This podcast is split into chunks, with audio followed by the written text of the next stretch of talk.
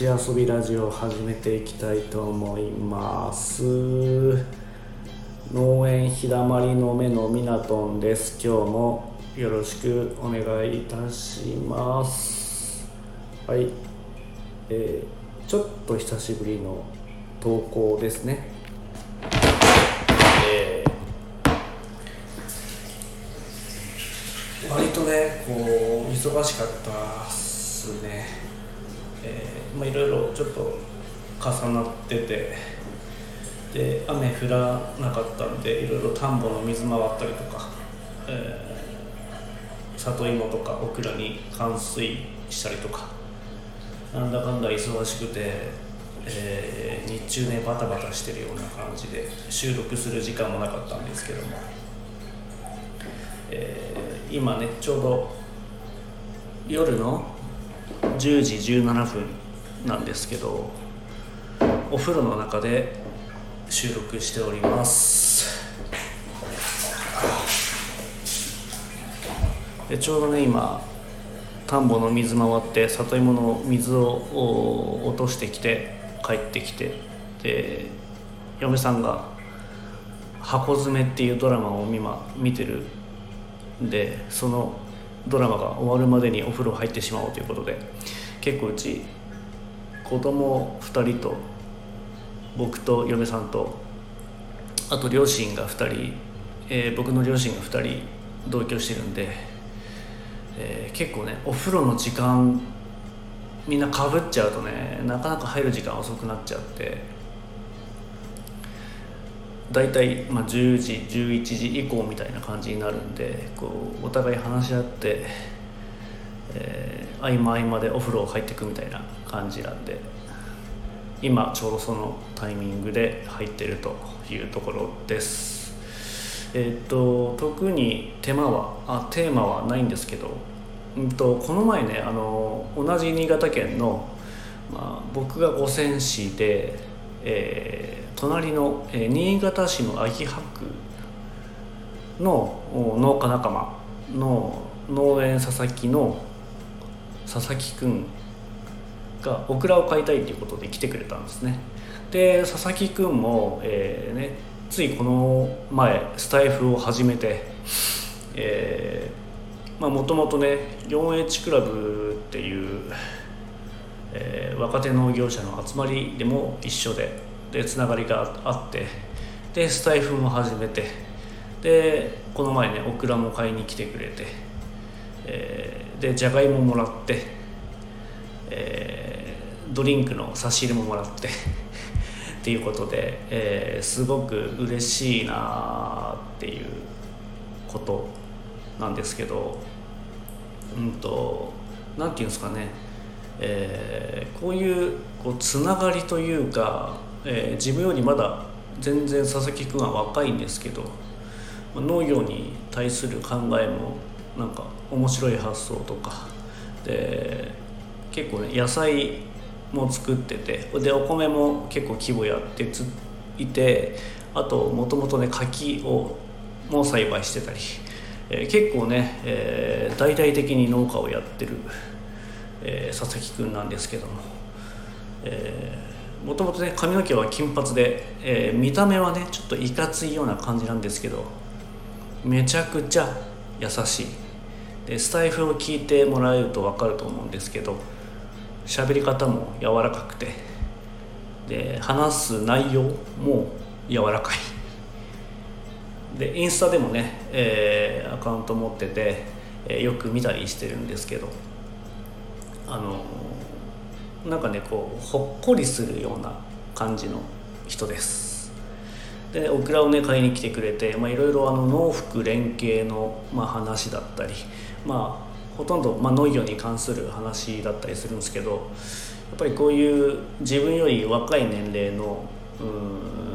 人と、まあ、同じ農業っていう仕事をやってて、えー、こういうなかなか話せる機会ってないじゃないですか。こうゆっくりね。まあオクラを買いに来てくれた時は30分か40分ぐらいか、まあ、話したんですけど、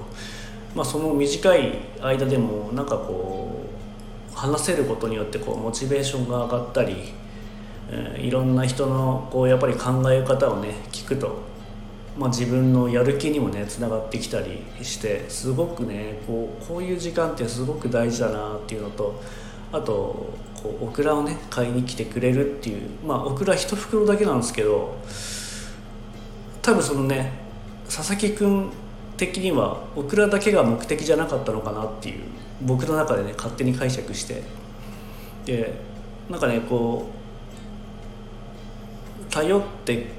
来てくれるのかはちょっと分かんないですけど僕もねこう佐々木君にねこう興味があるというか、えー、いろいろこう、話してると自分にないこう考え方を持ってたりするのですごくこう話してて楽しいんですよね。でやっぱりこういうこう関係って、えー、今後もねこうつなげていけたらなっていうのとあとやっぱり同じ、まあ、農業者ということでこうさっきも話し出た農福連携の話だったり、えー、声またかけてくださいとか何かあればかけてくださいっていうかこういうこう支え合うようなねこういう関係ってすごく素晴らしいなって思ってます。で前のねこう、まあ、前職パチンコ屋さんだったんですけど、まあ、パチンコ屋さんでも結構ねあの、まあ、店舗があるパチンコ屋さんにいたんで、まあ、同期だったり、えー、その他、まあ、いろいろね転勤転勤でいろんなお店回ってたんで、えー、前の同僚とかね前の店舗で同僚で、えー、そういうつながりだったりね。で結構ね今でもあの LINE とかね来たりするんですよ「元気ですか?」とか。あとこっちからも LINE したりとかして。でもう何人かまあまあ10人まではいかないけどもうありがたくつながらせてもらってるなっていう。まあ本当くだらないことだったりね。あの人が結婚しましたとか。あと今何やってるんですか？とか。まあ SNS でつながってる人もいれば全く SNS やってない人もいたりして、まあ、そういう人も LINE とかでねこういうことがあったよ。誰々さん転勤したよとか。なんかそういう小さいことなんですけどなんかやっぱりこうまだこうつながってられるっていうかね、まあ、10年14年まあ14年いたんで、まあ、それぐらい前でもうずっと会ってなかったりする人でもたまにこう LINE もらったりとかするのがなんかすごく嬉しいなっていうほっこりほっこりするようなね、えー、ことがねあったりするのでなんかこう嬉しい言葉でねこう表現していいかわからないけどもなんかこう言葉じゃ表せないような離れてってそんなに合わないし、えー、こう全然ねリアルでは合わないんですけど、まあ、そういうのでつながれるみたいなものってなんか今までこうね SNS とかこういう携帯の、まあ、簡単に送れる LINE とかなかった時代じゃ考えられないようなことがまあ良くもあり、えー、そういうね気軽にメッセージをくれとかあと何ていうんですかねこう 気軽にそう楽しいことも、まあ、そのちょっとくだらないことでも簡単にこうメッセージくれるっていう気持ちがなんか嬉しいっていうのがねありますよね。こう皆さんないですかそういう気持ちみたいなもの、まあ、僕はなんかそういう本当些細なことでなんか幸せを感じれる瞬間っていうのが結構あったりするしなんかそういうものをすごく大事にしていきたいなっていう思いがあったりします。はい。まあ何にもテーマはなかったんですけどまあそのね佐々木君からいろいろそういうねオクラを買いに来てくれたっていうことからまあ改めてそういうつながりの大切さっていうのを、えー、ちょっとねお話をしてみたかったというところです。はい。あとそれとですね、えー、さっき、えー、スタイフでね、えーコラボ収録とかコラボライブ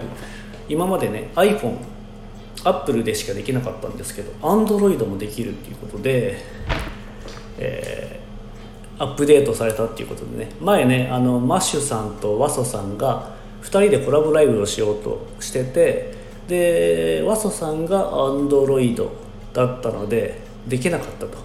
スタイフでね。できなくて、えー、ツイッターの方でスペースで、えー、お二人がライブしてる時たまたま僕がツイッター覗いたらあなんかやってると思ってちょっとね乱入したんですけど。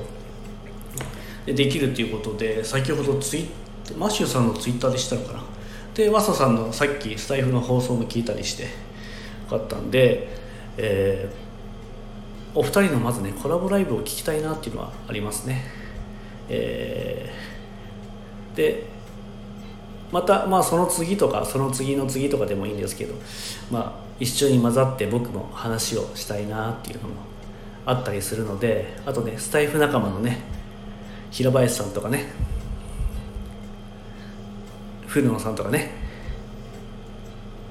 それこそ佐々木君とかね、まあ、いろんなこういう、まあ、農業つながりっていうのもね、えー、でこうの農業話みたいなものをねみんなでしたいなっていうのとねまああと逆に農業に関係ない方のこう話とかもねいろいろ、まあ、前も和ソさん言ってたんですけどこう消費者の方、えー、買ってくれるお客様とかもね一緒にお話をしたりとか、まあ、そういうことができればいいななんて思ったりもしております。はい、えー、そろそろ今ね湯船に浸かりながらこう配信したんで、えー、のぼせそうなんでこの辺で終わりたいと思います。最後まで聞いていただいてありがとうございました。またフォローといいねボタン押してくれたら嬉しいのとインスタグラムとツイッターもやっておりますのでそちらも覗いていただけたら嬉しいです。はいでは今日はこの辺で終わります。バイビー。